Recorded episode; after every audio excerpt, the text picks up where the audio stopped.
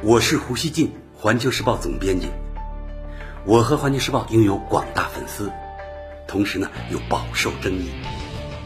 那么，胡锡进究竟是什么人？您可以通过我每天的蜻蜓评论而一探究竟。大家好，十三日公布的中国新冠肺炎确诊病例重新破百，这是三月六日以来的首次。其中呢，九十八例为境外输入病例，至少呢有九十三例来自俄罗斯，而其中有一半以上是从绥芬河进入中国的。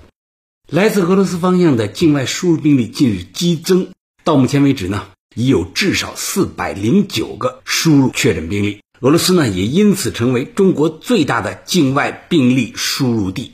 除了边陲小城绥芬河因为呢在俄罗斯的华人陆路回国而陷落外，四月初以来，俄罗斯飞往中国的每个航班上都出现很高的旅客感染率，这折射出俄罗斯目前的疫情显然呢在加剧扩散。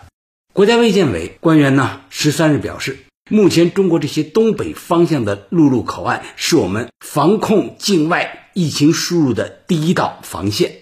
但同时，包括绥芬河口岸在内的陆地边境市县的重大疫情防控能力还是不足的。大家知道啊，绥芬河口岸有着百年口岸之称，早在19世纪便是中国和俄罗斯的门户。之所以大部分在俄中国人均选择通过绥芬河入境，主要呢是交通方便，从莫斯科直飞弗拉迪沃斯托克。抵达后可以直接乘坐大巴车，两个多小时的车程就能抵达绥芬河口岸入境。据中国驻弗拉迪沃斯托克总领馆官网十三日通报，通过俄罗斯弗拉迪沃斯托克和绥芬河路线输入黑龙江省的确诊病例已经累计达到了二百五十三例，他们都是中国籍。新加坡联合早报十三日说。边境小城绥芬河市目前呢已成为中国的抗疫重镇。中国疾控中心十二日派出了二十二名负责督导流调消杀实验室检测的专家到当地呢援助开展疫情防控工作。另据黑龙江媒体报道，专家组抵达绥芬河后，已经第一时间开展了会诊和指导防控等工作。十三日。专家们已经开始搭建负压帐篷式移动实验室。实验室投入使用后，绥芬河每天的核酸检测能力可以增加到一千份以上。在绥芬河居住的丁先生十三日告诉环球时报记者，绥芬河方舱医院已经挂牌儿，在一些尚未关闭的公共场所，比如银行，丁先生也看到工作人员全副武装。进出均需要测量体温并进行登记，而在隔离入境人员的宾馆前，普遍拉起了警戒线，门口呢也停着警车。据丁先生介绍，绥芬河当地的宾馆早已住满，已经向邻近的市县分流部分入境人员进行隔离。纽约时报十三日报道说，因为封城，绥芬河市夜晚的街道上呢基本上空无一人。报道说，一些绥芬河的居民因为怕感染病毒已经离开，但是其他人相信政府的抗疫措施。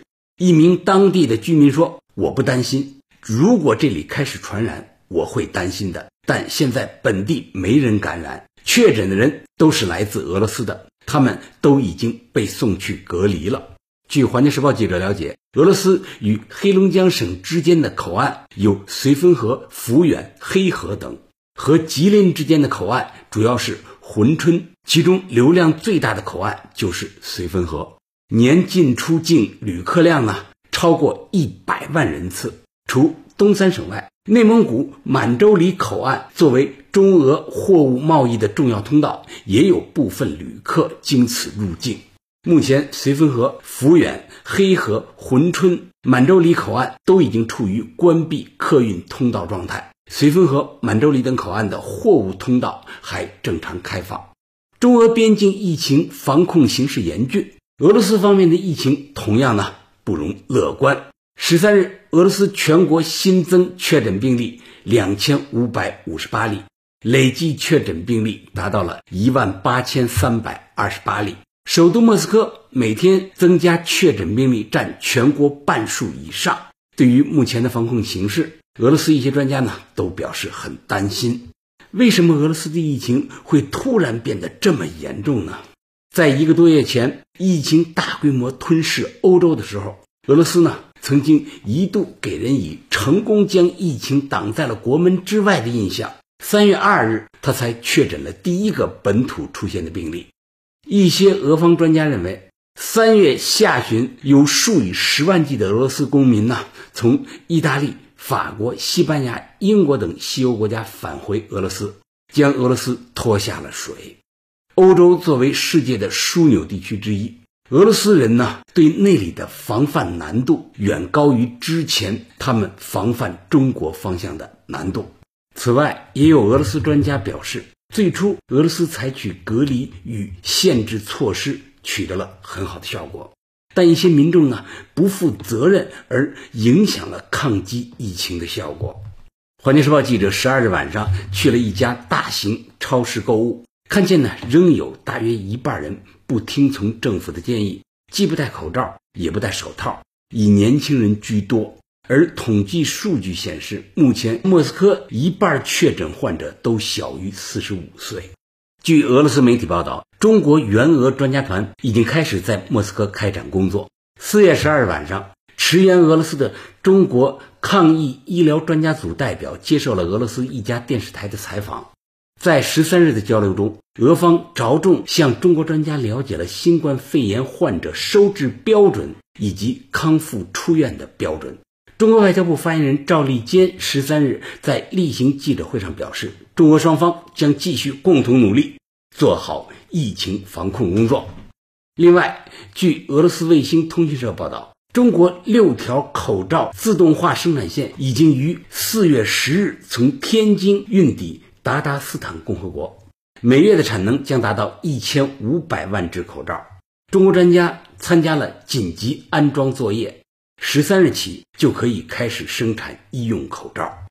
老胡想说啊，咱们中国人眼看着俄罗斯从防的最好的国家，逐渐的变成了疫情爆发点，这是给我们外防输入、避免第二次疫情大爆发敲响的严厉警钟。我认为呢，搞清楚这一点的意义，恐怕呢，比我们应对好从俄罗斯入境中国人中那些大量病例更加重要。我为什么这么说呢？抗疫是持久战，前方的每一场战役咱们都输不起啊！当然了，一下子从俄罗斯涌入成批的感染者，黑龙江和接纳这批回国者的省市都面临着集中的考验。但我相信呢，这一波疫情冲击是各地总体上能应付得了的，主要是国家的支持呢也在快速动员起来。俄罗斯方向的问题是要避免当地中国人的大规模恐慌性回国，那将增加那些同胞自身的风险，也将增加国家应对上的难度。在俄罗斯的华人根本没有网上传说的一百五十万人那么多。据黑龙江学者达志刚估计，这个数字呢可能达到十余万人，但这个数字也已经很大了。我认为呢。还是要鼓励在俄罗斯的中国人就地避疫，防止被感染。说实话，最有效的办法就是就地实施最严格的自我隔离。长途旅行的风险实际上非常大。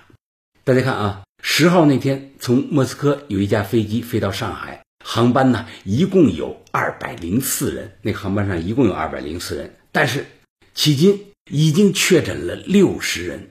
这么高的比例啊，简直是不可思议！现在呢，无法确认其中有多少人是路途上感染的，但我认为呢，这个比例肯定低不了。随风和陆路回国者中呢，同样发生了超高的感染比例，也向在俄罗斯的中国人敲响了旅途巨大风险的警钟。我认为呢，不到万不得已，在俄罗斯的中国人应当选择不冒这个险。